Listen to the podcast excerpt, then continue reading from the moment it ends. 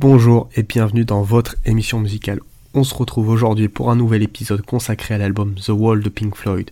Sorti en 1979, cet album conceptuel est devenu un classique du rock progressif.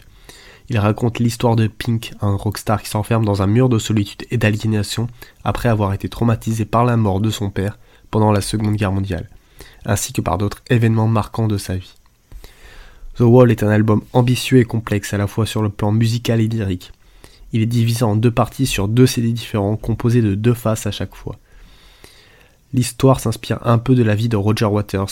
Il y exprime ses doutes les plus grands, comme finir complètement dépressif, isolé en proie à des hallucinations. Voici un résumé de l'histoire de l'album. Dès le départ, la vie de Pink tourne autour d'un abîme de perte et d'isolement.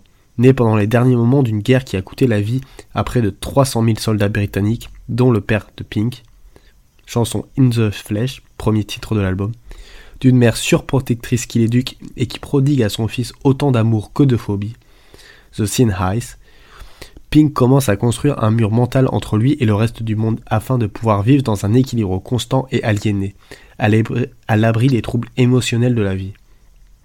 Another Break in the Wall, partie 1. Chaque incident qui le fait souffrir est une brique de plus dans son mur qui ne cesse de grandir. Une enfance sans père, une mère dominatrice, un système d'éducation dépassé qui ne cherche qu'à produire des rouages conformes à la société avec des professeurs tyranniques. Chanson The Happiest Days of Our Lives. Un gouvernement qui traite ses citoyens comme des pièces d'échecs, la superficialité de la célébrité. Ses souvenirs lui permettent de construire des briques. Another Break in the Wall partie 2. Pink va se marier et va achever son mur. Empty Space un mariage rompu et même les drogues vers lesquelles il se trouve pour trouver la libération.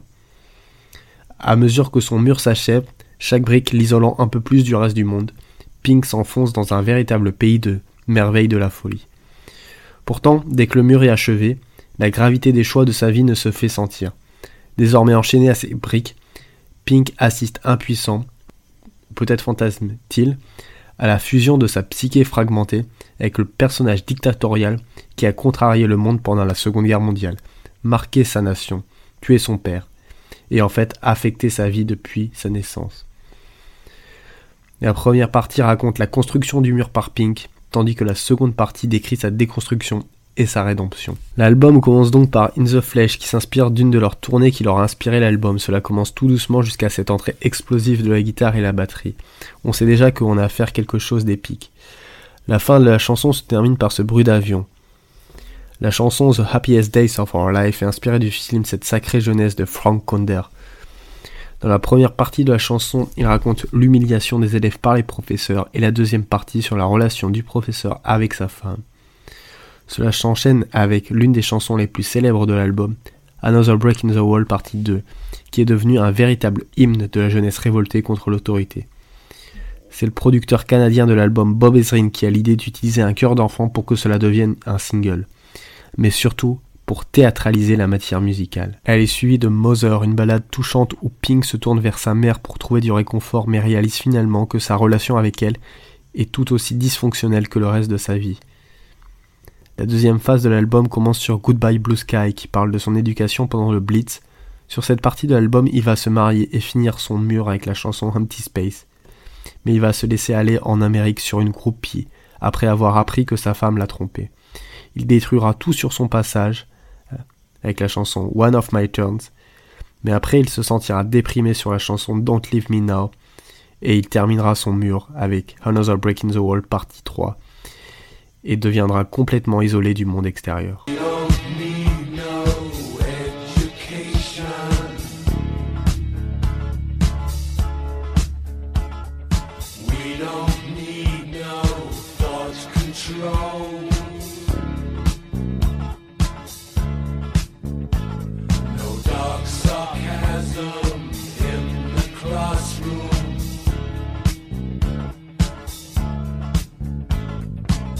La deuxième partie de l'album commence par You, une autre balade mélancolique qui montre que Pink est prêt à abandonner son mur et à sortir de sa solitude.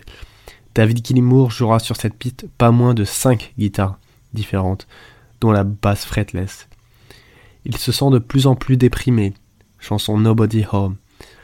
La Seconde Guerre mondiale n'est pas si loin et il continuera d'y penser avec la chanson Bring the Boys Back Home.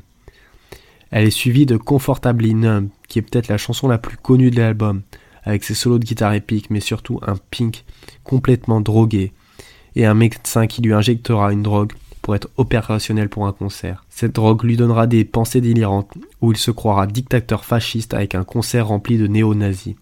Chanson The Show Must Go On. Cette chanson se veut ressembler au style des Beach Boys, avec notamment des chœurs chantés par Boris Johnson, des Beach Boys en personne, plus on avance dans l'album, plus Pink descend aux enfers avec Waiting for the Worms, qui est encore un hommage aux Beach Boys, ou même avec la chanson d'avant où il s'en prend aux minorités. L'avant-dernière chanson de l'album The Trial est un véritable tour de force musicale avec des chœurs, des cuivres et des synthétiseurs qui créent une ambiance théâtrale. Elle représente le jugement final de Pink, où il est confronté à toutes les parties de lui-même qu'il a enfermées derrière son mur.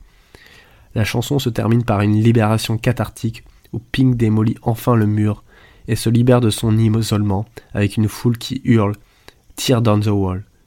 Abattez le mur.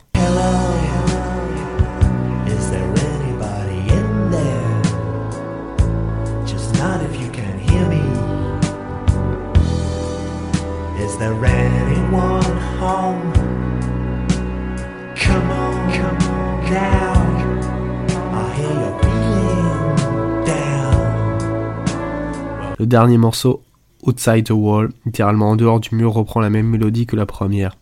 La boucle est bouclée. Pink est enfin sorti de son mur intérieur. La pochette de l'album sera réalisée par Gerald Scarf sur deux volets. On aperçoit sur le premier volet donc un mur qui s'inspire du stade olympique de Montréal. Il est dominé par un juge représenté par un fessier, un avion en piqué, enfin à gauche on observe des marteaux qui défilent comme des soldats. Le volet de droite est évidemment lui aussi composé d'un mur, on y aperçoit plusieurs personnages. Un professeur tyrannique et la femme de Pink représentée sous la forme d'une menthe religieuse. Sur chaque face des étiquettes des disques, on retrouve des personnages importants. Dans l'ordre, le professeur, sa femme en scorpion, Pink désarticulé, et enfin le juge. En conclusion, The Wall de Pink Floyd est un album emblématique qui a marqué l'histoire de la musique. Il est à la fois sombre et introspectif, mais aussi épique et cathartique. C'est un chef-d'œuvre de la musique rock progressive qui a inspiré de nombreuses générations de musiciens et de fans. Si vous ne l'avez pas encore écouté, je vous encourage vivement à le découvrir dès maintenant. Voilà, c'était tout pour cet épisode sur The Wall. J'espère que ça vous a plu. N'oubliez pas de partager, c'est le meilleur moyen d'aider la chaîne. On se retrouve bientôt pour un nouvel épisode.